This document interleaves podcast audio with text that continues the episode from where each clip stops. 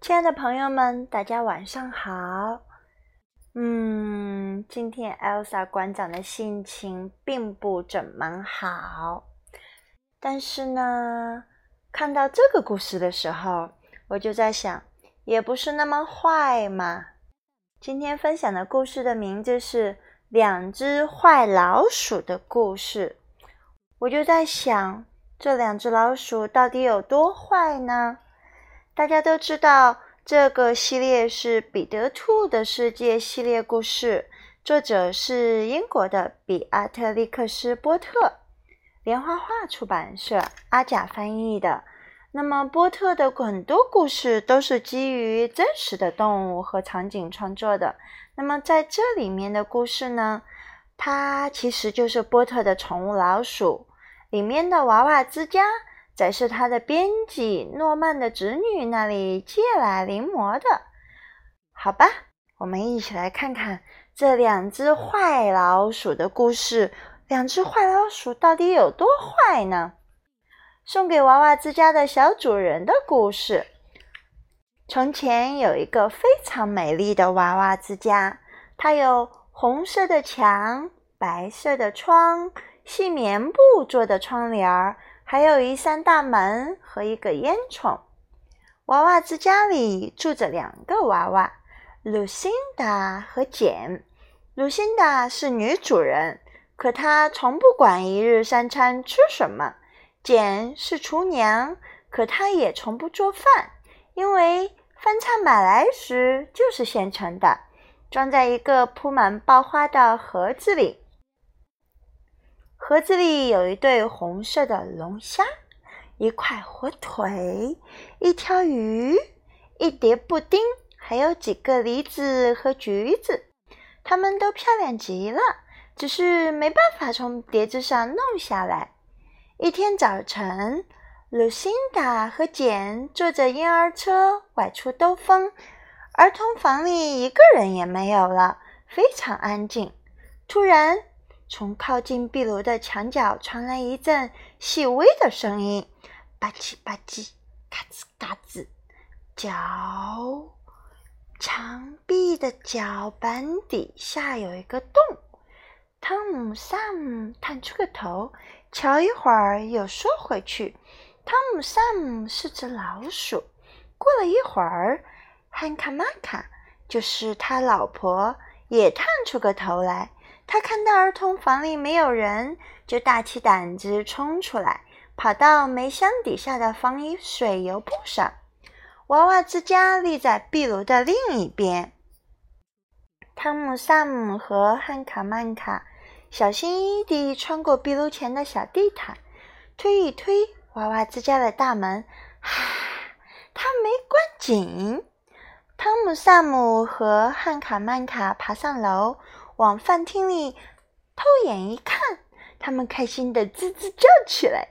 桌子上摆着多么诱人的大餐呀！还有锡做的勺子、铅做的刀叉和两把娃娃椅，哦，全是现成的。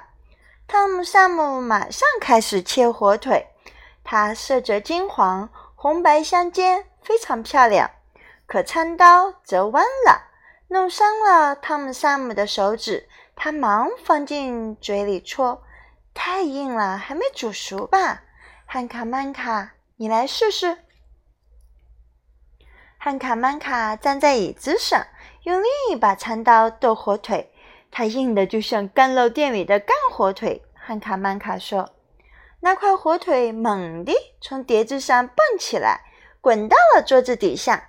别去管它了，汤姆。” Sam 说：“汉卡曼卡，帮我弄点鱼吧。”汉卡曼卡用每把勺子都试了一试，可鱼是粘在碟子上的，弄不下来。这下子汤姆·萨姆发火了。嗯，他把火腿放到地板中间，抡起火钳和铁铲就砸，嘣嘣，咔嚓咔嚓。火腿被砸成碎片，四处飞溅。原来它是用石膏做的，只不过外面涂着亮闪闪的颜料。汤姆、萨姆和汉卡曼卡实在太愤怒、太失望了。他们砸碎布丁，砸碎龙虾，砸碎梨子和橘子，一发不可收拾。因为鱼怎么也弄不下来，他们就把它放进火炉里烧。可那炉火也不过是火红色的皱纹纸，当然什么也烧不着。汤姆、萨姆钻进厨房的烟囱，爬到上面四下张望。这个烟囱里没有煤灰。就在汤姆、萨姆爬上烟囱的时候，又有件事儿让汉卡玛卡大失所望。他在碗橱上找到一些小小的罐子，标签上写着“大米、咖啡、西米”，可是，一倒出来却只是一些红珠子和蓝珠子。嗯，于是两只老鼠开始尽情地撒野，尤其是汤姆·萨姆，他跑进简的卧室，拉开衣柜，把他的衣服抓出来。从顶层的窗户往外扔，还是汉卡曼卡会过日子。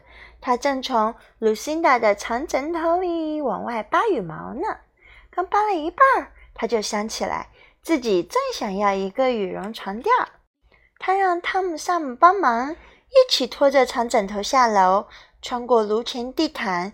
要把这长枕头塞进老鼠洞，可真不容易。不过，他们还是想办法把它塞进去了。汉卡曼卡又跑回去，搬了一把椅子、一排书架、一个鸟笼，还有一些零零碎碎的小东西。可书架和鸟笼怎么也塞不进洞口。汉卡曼卡把它们留在煤箱后面，又回去搬一个摇篮。汉卡曼卡扛着另一把椅子。正往回搬，突然听到门外楼梯口有人说话。两只老鼠赶紧往自家的洞口跑。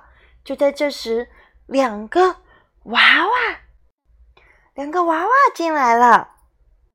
露辛达和简都看到了什么？露辛达瞪大眼睛，坐在被掀翻的炉子上；简笑眯眯地靠在碗橱上。他们俩什么话也没有说。留在煤箱后面的书架和鸟笼被主人收回去了，可汉卡曼卡还是得到了那个摇篮，还有卢辛达的几件衣服。他还得到了一些有用的锅碗瓢盆、瓶瓶罐罐。那个小女孩，也就是娃娃之家真正的主人，她说：“我还要一个穿着像警察的娃娃。”她的保姆却说：“我要装一个捕鼠夹子。”这就是那两只坏老鼠的故事。不过，它们其实也没那么坏。汤姆·萨姆虽然打坏了些东西，但后来他也用钱做了赔偿。他在炉前的地毯下找到了一枚弯曲的六便士幸运币。在圣诞平安夜，他和汉卡曼卡把硬币塞进了鲁辛达和简的一只长袜子里。还有，每天大清早。在大家还没有醒来以前，汉卡曼卡就带着扫帚和簸箕走过来，给娃娃之家打扫卫生。好了，今天两只坏老鼠的故事读完了，艾莎的馆长心情也恢复过来了。原来，故事和冰淇淋一样，都可以让我们的心情变好。如果你今天在听这个故事的时候，你的心情也不好，听完的时候是不是好起来了呢？今天的故事就到这里，我们下次再见吧，再见。